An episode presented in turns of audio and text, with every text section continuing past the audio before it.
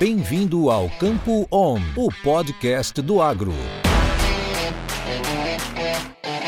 Olá a todos, sejam muito bem-vindos ao podcast Campo On. Meu nome é Ana Luísa Lodi, sou especialista em grãos na Stonex e em parceria com a Stoller, vamos falar um pouco dos destaques dos mercados de soja e milho. Na semana passada, a soja registrou forte alta em Chicago, enquanto o milho encerrou o período em leve baixa.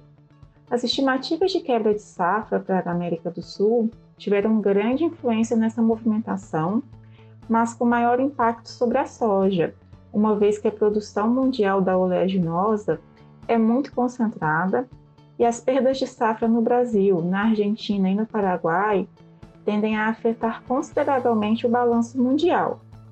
Já o milho, por mais que as perdas preocupem, é importante destacar que a maior parte da produção brasileira, por exemplo, só vai entrar no mercado em meados do ano, com a safrinha.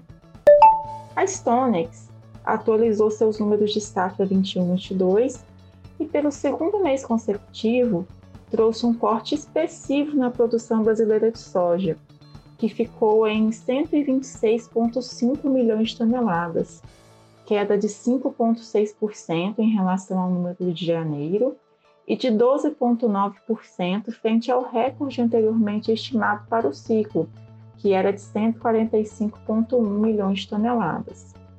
Esses novos cortes são resultado da falta de chuva no sul e com destaque para a revisão na safra gaúcha, que foi cortada para 12,2 milhões de toneladas.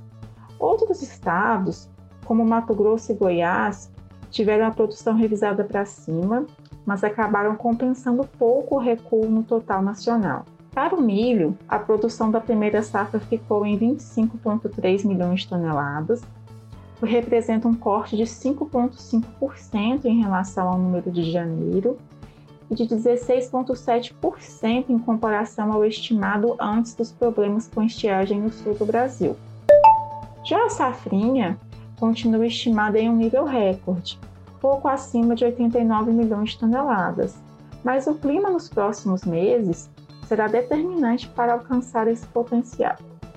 De qualquer maneira, com esse potencial de uma safrinha recorde, o total nacional para o ciclo 21-22 do milho, que inclui a terceira safra, ainda indica uma produção recorde em 116,1 milhões de toneladas que seria muito bem-vindo após as quebras do ciclo de inverno do ano passado. Para essa semana, os maiores destaques devem ser o relatório de oferta e demanda do USDA e o levantamento de safra da Conab. Com várias consultorias aprofundando as estimativas de perdas de safra na América do Sul, com destaque para o Brasil, espera-se que os números do USDA caminhem na mesma direção. Contudo, os cortes do Departamento de Agricultura dos Estados Unidos podem ficar mais uma vez mais limitados, com o USDA adotando uma postura mais conservadora, esperando mais um pouco para uma avaliação mais completa do número final de produção. Para a Conab, a grande expectativa está nos números da soja, já que em janeiro a companhia trouxe uma produção ainda acima de 140 milhões de toneladas.